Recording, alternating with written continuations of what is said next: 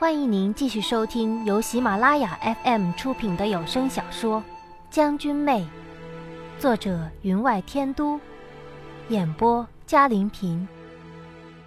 第一百一十一集，草食部落的人挑选了四名轻伤的，用极快的速度采树枝制成担架，将夏侯商移于担架上。他们可以用极平稳的步伐抬人。脚下即使高低不平，担架上的人也会平稳的如睡在床上一样。到处理乌木齐之时，我却有些为难。按照我的想法，干脆在此了结了他便算了。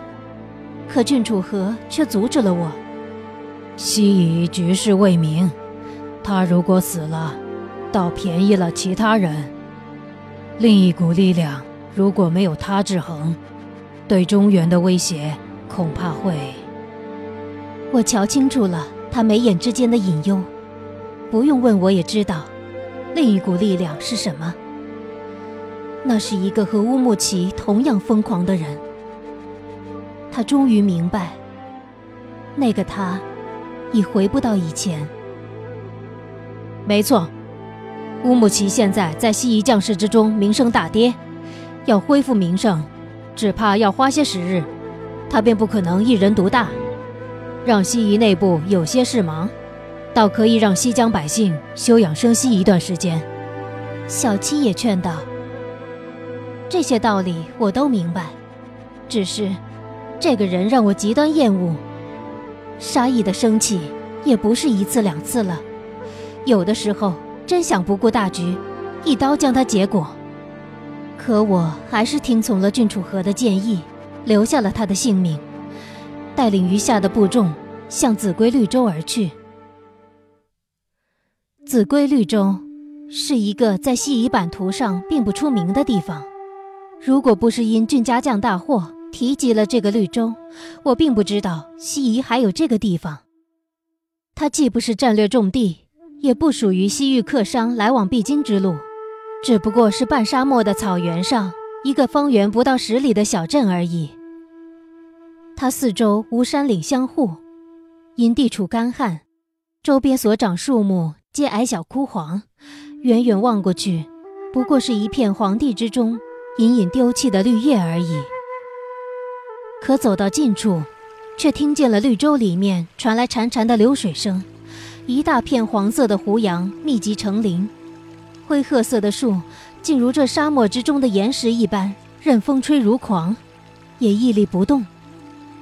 待走到这片绿洲近处，那流水之声更响，引得我们这些人心底痒痒的。我们准备的食物和水虽然充足，但个个都有十天半月没有洗澡了。但闻着水声，便觉仿佛已至了中原江南水乡一般。离绿洲一里远。郡主和让我们停了脚步，道：“虽然预先知会过州里的人，但如果不另给信号，他们还是会派人来探。”我见到了暗灰色的胡杨树下人影一闪而逝，看来这秭归绿洲的防守自有一套，不容小觑。小七偏不信邪，策马疾驰，刚驰过半里。沙土之中便升起了蓝马桩，林中更有利箭射出，马中数箭，倒地不起。他便从马上飞身而起，沙土之中更是出现了连弩机关，箭从四面八方朝他射来。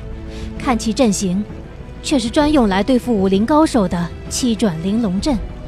小七自是知道此阵的，可此阵没有破解之法，如果不想被困。只有后退脱身而出，所以他几个腾跃，又回到了我们身边。八郡因夏侯商的昏迷不醒，人人心情不好，好不容易找到了宣泄之处，超影便道：“七校尉，武功退步了。”眼看两人就要对上，郡主和忙从怀里拿出一个铜哨，吹了起来。那哨声极尖利，却隐有节奏，如此。才将两人的对话打断了。哨声一起，沙面上的剑、蓝马索便又隐在了沙下，仿佛刚才的冲突没有发生过一般。有人从胡杨林中纵马而出，来到我们面前，见了郡主和，才吐了口气道：“领主，你回来就好了。”那人一身麻布短衣，肌肤晒得黝黑发亮，却是沙漠中原住民的常见形象。他眼内隐有忧虑，望了我们身后一眼，却是一副见怪不怪的样子。我心中一突，莫非这紫龟绿洲里面也发生了事儿，让我们一场奔走却成空？我们这些人可经不起再来一场战斗了。郡主和看清了我的担心，忙道：“没事的。”回过头向那人道：“可上，圣者又惹事了。”他点了点头，脸上却有些无可奈何。两日之前，有博博尔斯的门人潜入，被我们发现了，将他困于斗转星移阵中。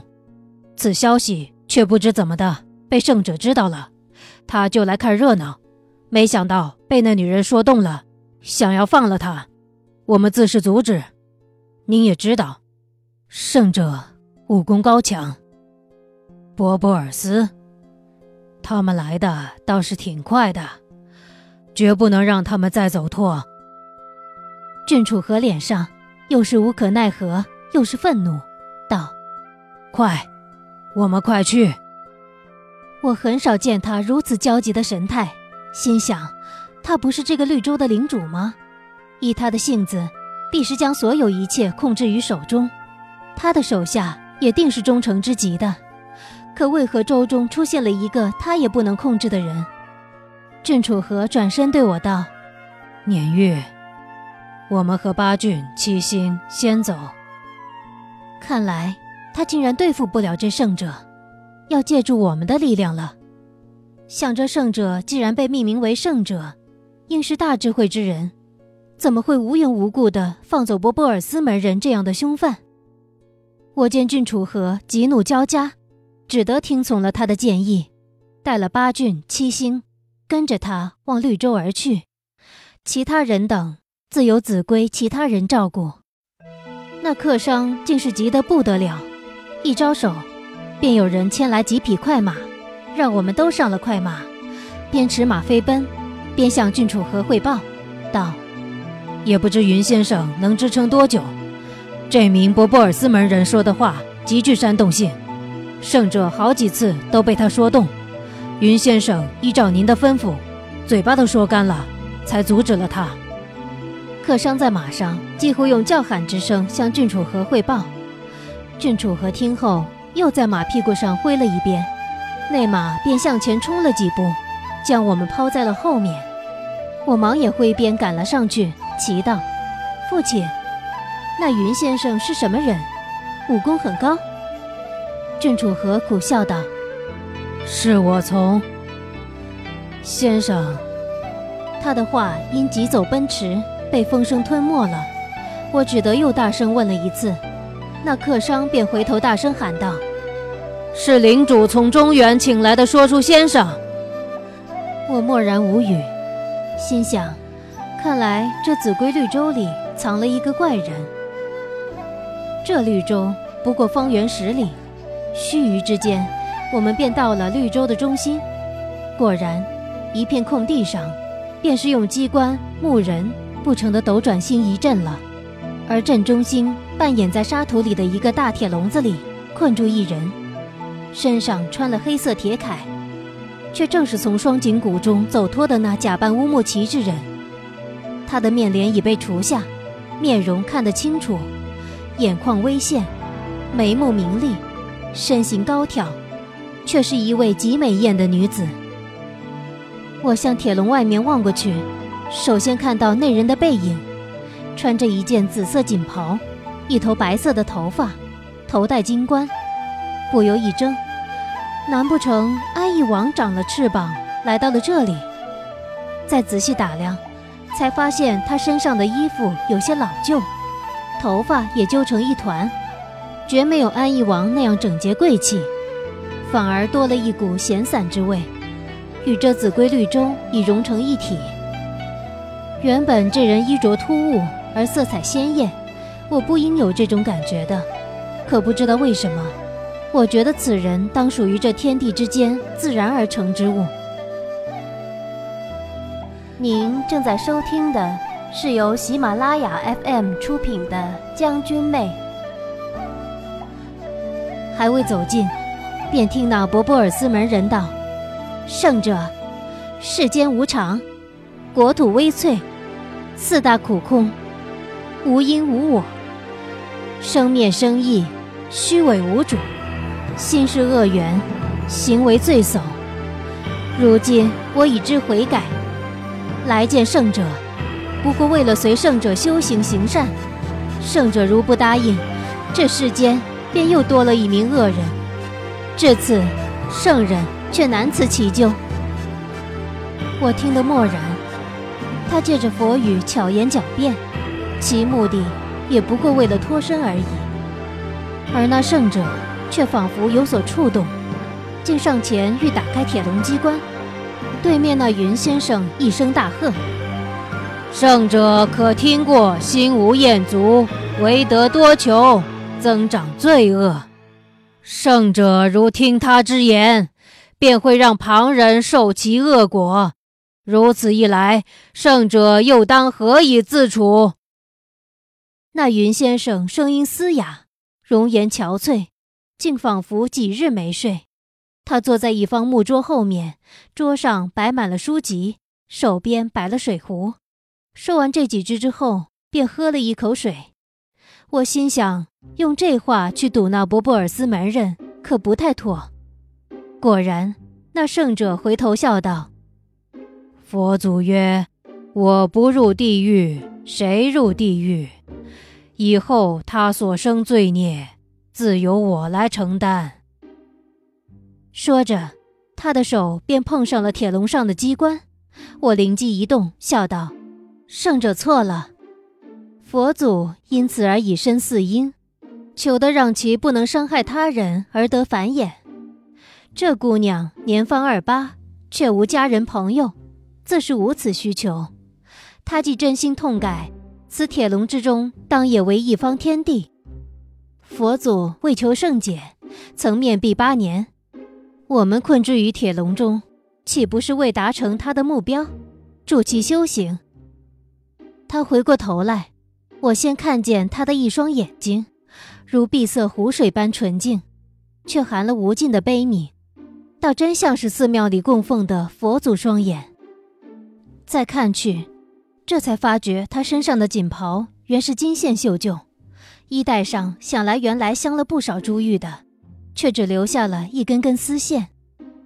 那圣者一听，便豁然开朗：“不错，不错。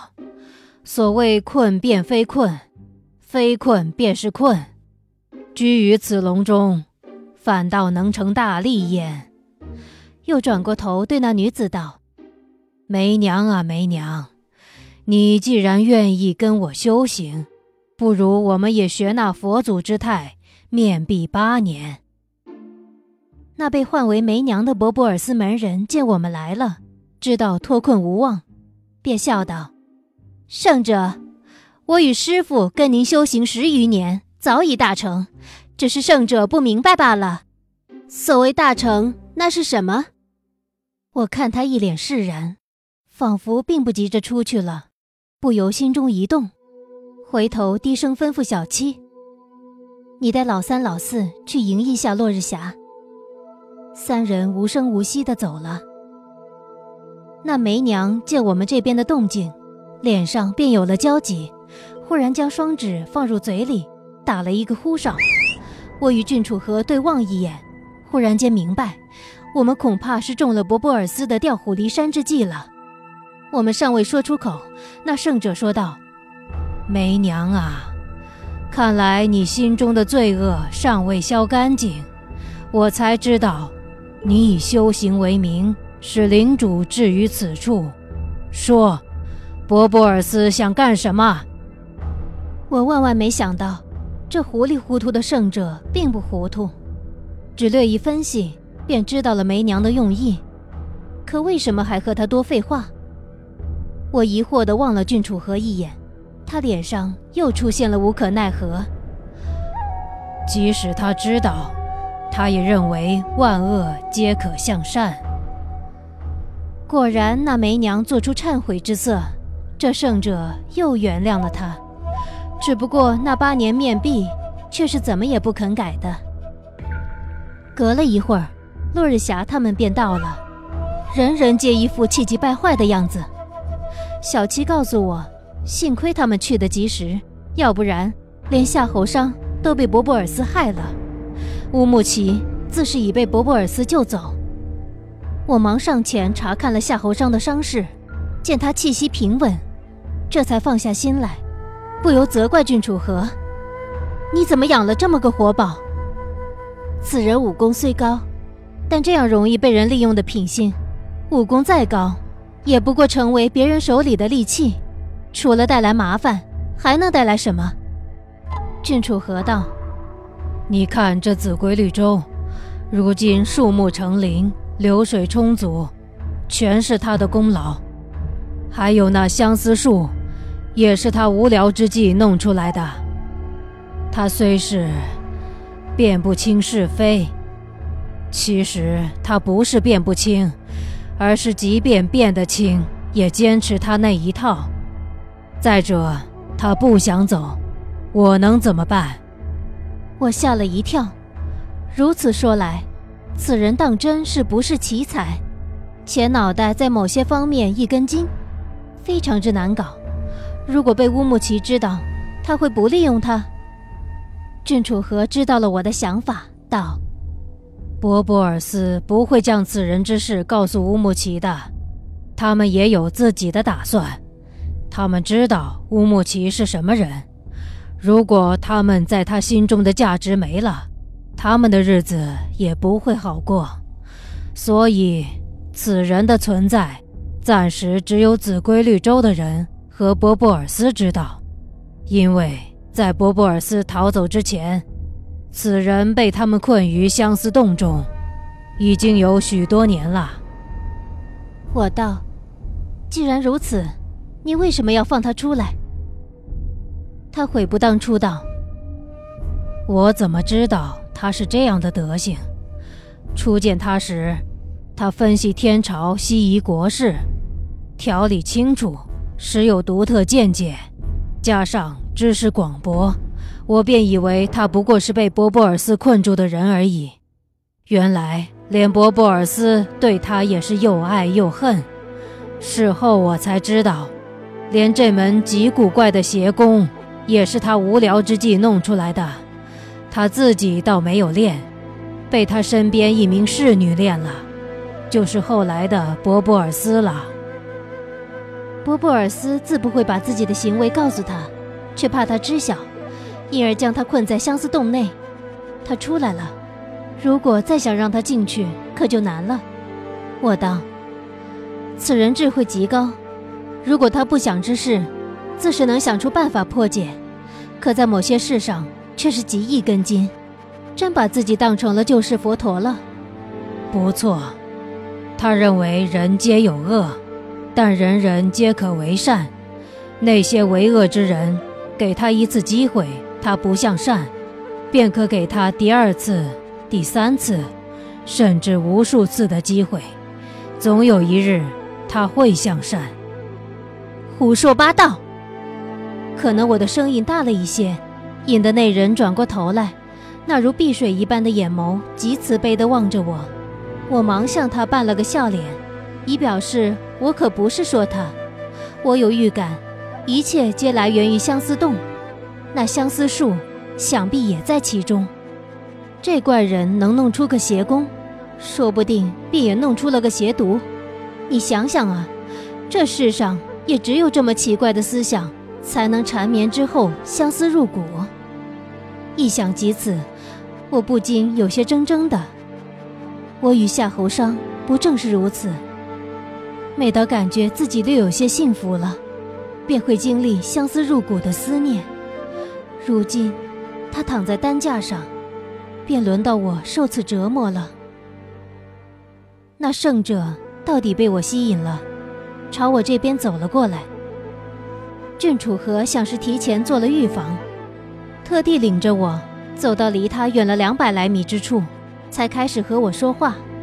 可他向我走来之时，我只觉他迈第一步，那距离便缩了一半；再迈一步，此人的面孔便出现在我的眼前，吓得我往后退了一步。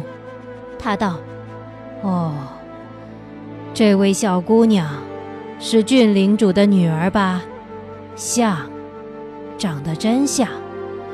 不知道为什么。”初一见你就感觉和你有缘。他满头虽然白发，可脸却红润如婴儿的肌肤，眼眸如碧水悠悠，笑意浅浅。他的情形与安义王相似，都是不知世间苦为何物之人。可我面对他时，却与面对安义王时的情形全不相同。安义王虽然不知道人世之苦。却懂得礼仪规矩，视之常情，且不过喜欢酿酒而已。而此人给我的感觉，却是一枚仿佛暴晒于阳光下的炸药，外形美观，效果强劲。用得好便好，用得不好，连自己都被炸死。偏偏这枚炸药还满脸慈悲，认为炸死你是为了你好。我不喜欢他，极不喜欢。想来，此处人人都是这种感觉。此人已是一个不受人世间所有东西控制的人。